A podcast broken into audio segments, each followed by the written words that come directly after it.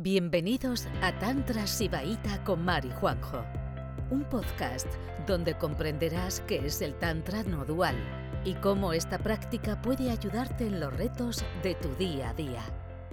Buenas noches a todas. A la conferencia Gafapasta, en la que yo no tengo gafapasta porque me las he dejado en el campo. Así que si pongo cara de, eh, ¿cómo se dice?, de tener mucha presbicia, me perdonáis. Voy a intentarlo. voy a intentar. Menos mal que esta, que este, o sea, esta clase es introductoria. Creo que no podemos abordar un texto tan profundo y tan importante como es el Vishnu Vairava Tantra sin hacer una pequeña introducción, así que voy a aprovechar para hacer esa introducción. Y, bueno, vamos a abordar el, primer verso. El primer verso, porque si ya abordamos el segundo hay que abordar como seis o siete seguidos. Luego, luego veréis por qué. El Vijnana Tantra es un texto peculiar porque, bueno, tiene una conversación Vairava con Vairavi, ¿vale? Eh, los protagonistas de este texto son Vairava y Vairavi. Vairava es la versión airada de Shiva y es la representación de lo de, pues de la parte de los textos más no duales, ¿vale? El que bueno, esa no dualidad también es llamada, si algunos estudiáis filosofía o os interesa, se llama monista. En Occidente le llamamos monista. Eh, en plan que no hay diferencia entre tú y la divinidad, ¿vale? Eso, por ejemplo, para los cristianos está fatal, ¿no? Porque, eh, por ejemplo, toda la teología cristiana eh, está enfocada en demostrar la existencia de Dios, un Dios fuera de ti. Entonces, eh, se hablan de algunos autores que tratan de demostrar la existencia de Dios y caen en el monismo. Lo explican de una manera que de repente no hay diferencia entre, entre la humanidad, o sea, entre el ser humano y la divinidad. Entonces ya fatal, lo has hecho fatal. Pero para, para una vía como la tántrica, eh, estas corrientes filosóficas que, que, que, lo que te llevan es a entender que eres uno con lo divino y que todo lo que buscas ya está en ti se llaman no dualistas o monistas. Entonces, de los textos que se refieren a Vairava, los Vairava Sastras, son los textos monistas por excelencia. Mm, luego, luego, hablaré de la clasificación de los Sastras o de los Tatra Sutras y, los que se refieren a Vairava, los que están considerados Vairava Sastras, son los que, los que tienen un, una filosofía más profundamente no dual. ¿vale?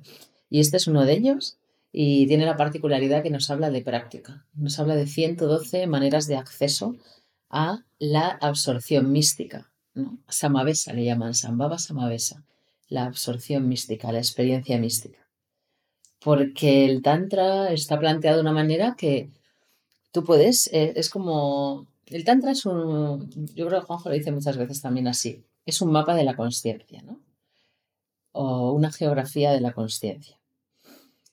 Pero para, poder navegarla, porque claro, no solo entender, ¿no? O sea, ver el mapa y también caminar por el mapa.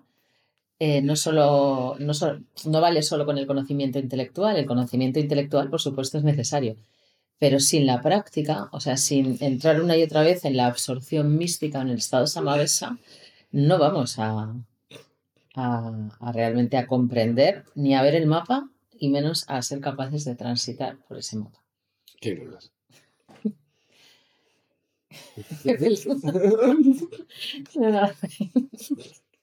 que encima que estoy aquí que no puedo, que no puedo leer mis notas porque estoy fiadísimo. No puedo ni, leer mis, mis, propios apuntes, así que bueno, habrá que, habrá que confiar en, en la descarga de sabiduría a través de la conciencia. ¿Vale? Pues si queremos navegar ese mapa tenemos que practicar. ¿Vale? Entonces, yo sé que os gustan mucho estas conferencias, ¿no? Ponernos la gafa pasta, acercarnos intelectualmente a la comprensión de los textos, pero recordad que sin práctica no vais a acceder, en serio. que a veces somos muy, muy soberbias de pensar que por una comprensión intelectual podemos acceder, ¿vale? Entonces, ¿qué ocurre? Que, a través de, estas prácticas, ¿no? descritas en el Vijnana Tantra, el limitado intelecto humano puede empezar a captar ¿eh? esa divinidad en la que estamos enmarcados, que nos, que, que nos trasciende y nos rodea todo el tiempo. Entonces, mm, como es muy peculiar cómo empieza este, este sastra o este sutra. Eh, Bairaba y Bairaví están ahí pasando el rato y Bairaví, la consorte eh, de Bairaba, le hace una pregunta, ¿vale? Le hace una pregunta, una primera pregunta que es el verso que vamos a leer hoy, ¿no? Eh, le pregunta sobre la realidad última. Y entonces eh, Bairaba, aparte de felicitarla y decirle que es una, por supuesto Bairaví se hace la tonta, porque cuando hablamos de una deidad y la consorte o el consorte de la deidad, siempre se habla que la deidad que está marcada como masculina es eh, la que porta la energía y la eh, consorte, o sea, Bairaba sería el portador de la Shakti, el portador de la energía de Bairavi. Entonces, ninguno, o sea, el uno sin el otro no tendrían sentido, ¿vale? O sea, que supone que cada, que cada deidad tiene una energía y esa energía es la deidad, que la, la, pues la, su simbología siempre es la deidad en femenino, que es la energía. Pero sin la energía de, de Bairaba no podríamos conocer a Bairaba, con lo cual monta tanto lo que sea, como decían los reyes católicos, ¿no? Están al mismo nivel. Tanto Bairaba como Bairaví. Perfecto, ideal. Y entonces Bairaví haciéndose la tonta, ¿no? Porque claro, hay que, hay que dar un poco de pie a, a que se describan todas estas prácticas maravillosas, pues le dice, uy, ¿cuál es la realidad última? Que no me he enterado yo muy bien. Y entonces le dice, ah, Bairaví, pues me alegro que me hagas esta pregunta, ¿no? Tan interesante, ¿no? Es la pregunta, eh, la pregunta más válida, la pregunta más pertinente, porque eso va a permitir que se desplieguen estas 112 prácticas que nos permiten el acceso místico.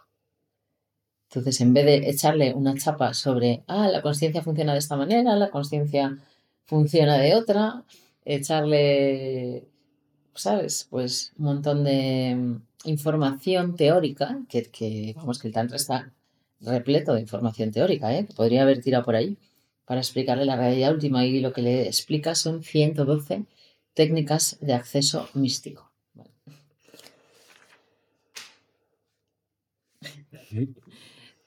¿Y qué ocurre? Eh, de estas prácticas, o sea, de estas técnicas de acceso místico, las hay de tres tipos. ¿eh? Dentro de, estas prácticas hay, esto lo hemos explicado mucho, pero es que creo que no se puede introducir este texto sin tocar este tema de los upayas, aunque sea ligeramente.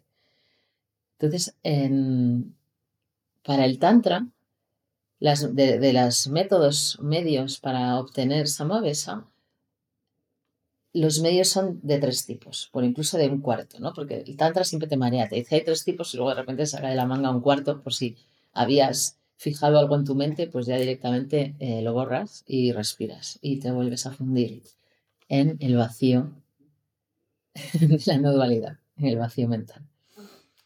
Entonces hay eh, tres medios y esos medios son para diferentes tipos de aspirantes.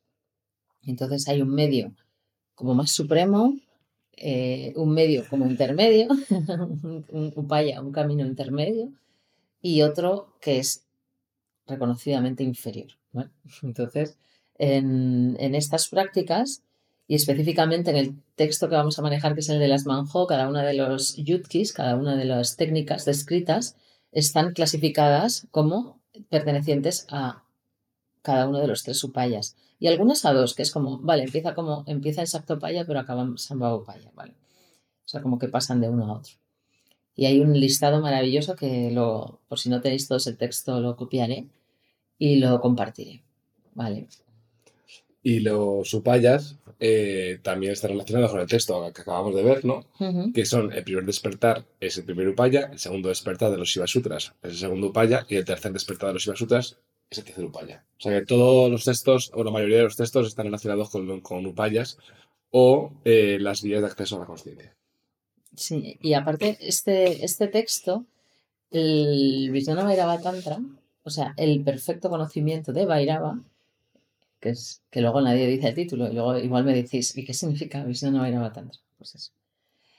el completo conocimiento de Vairava o perfecto, ¿no? En ese sentido de algo terminado. Entonces, en este texto, este texto está diseñado, está escrito para maestros, ¿vale? Porque realmente cuando tú estás ahí aprendiendo, te da un poco igual. De hecho, incluso te puede dar un poco de bajón a decir, vaya, he accedido por un upaya que no es el más elevado. Pero eh, este texto está específicamente diseñado como, pues, como instrucciones para, para enseñar a los aspirantes. Entonces, por eso está bastante descrito también en los comentarios, porque está comentado por, dos comentaristas y mucha de la información que tenemos sobre este texto es por los comentaristas y entran mucho en a qué tipo de upaya pertenece cada una de las prácticas. Entonces, muy brevemente, Sambhavopaya es la vía más elevada porque porque yo decido salir del pensamiento diferenciado, decido pasar, ignorar y silenciar completamente a mi mente jankara y lo consigo. Ya está, está todo hecho. Fuera pensamiento repetitivo, fuera ideas sobre mi futuro, mi pasado y mi presente, fuera ideas sobre eh, si estoy despierto o no estoy despierto, si mi desarrollo personal va bien o mal, va, todo desaparece y ya está, está todo hecho. ¿Vale? No necesito ningún soporte. Parece un chiste, ¿no? Y por eso el primer despertar de los Siva Sutras tiene mm, pasiones. Hmm. Porque tampoco hay mucho que desarrollar sobre esto. Simplemente callas tu mente ajankara, callas tu mente repetitiva y simplemente por estar al lado de una persona eh, que conoce la vía y que te la expone, que la practica y que la vive, ya te quedas ahí. ¿Vale? Parece un poco de chiste de lo difícil que es llegar ahí en estos tiempos de Kali Yuga. El, camino intermedio, Shaktopaya, es como el Axmanjo dice mucho que tiene que ver con el mundo orgánico, ¿vale? O sea, tiene que ver con lo que percibimos por lo que llamamos Puryastaka, por los cinco órganos de la percepción y nuestras tres mentes. Entonces es como que te vas a agarrar a algo, ahora vamos a ver a qué nos vamos a agarrar, te agarras a algo, pero no es algo como un vaso. Algo nombrable y algo, bueno, como muy, muy concreto. Entonces, ¿qué ocurre? Que cuando tú estás, o sea, lo que, lo que habla del mundo orgánico es que la experiencia humana es todo el rato estás teniendo un montón de percepciones, sensaciones y pensamientos. Entonces, lo que te está invitando, así para explicarlo de una manera muy simple, que es lo que se basan todas las prácticas de Sactopaya, es como que tú empiezas a percibir todo el flujo, o sea, todo el flujo de pensamientos, sensaciones en el que estás metido, eh, lo empiezas a, empiezas entras en esa contemplación, ¿eh? ¿no? en meditar activamente en todo lo que está desplegándose por tus sentidos y empiezas a buscar los espacios, ¿vale? Te empiezas a dar cuenta que entre pensamiento y pensamiento hay un espacio, que entre sensación y sensación hay un espacio, y te empiezas a agarrar en esas sensaciones y ahí es como que se despliega una energía. El espanda, por ejemplo. O el estado de turia, como un estado de gozo, como un estado de... Vale. Empiezas a tocar como que tú no eres todas esas percepciones, ¿no? Hay un espacio infinito del que están brotando y lo empiezas a tocar.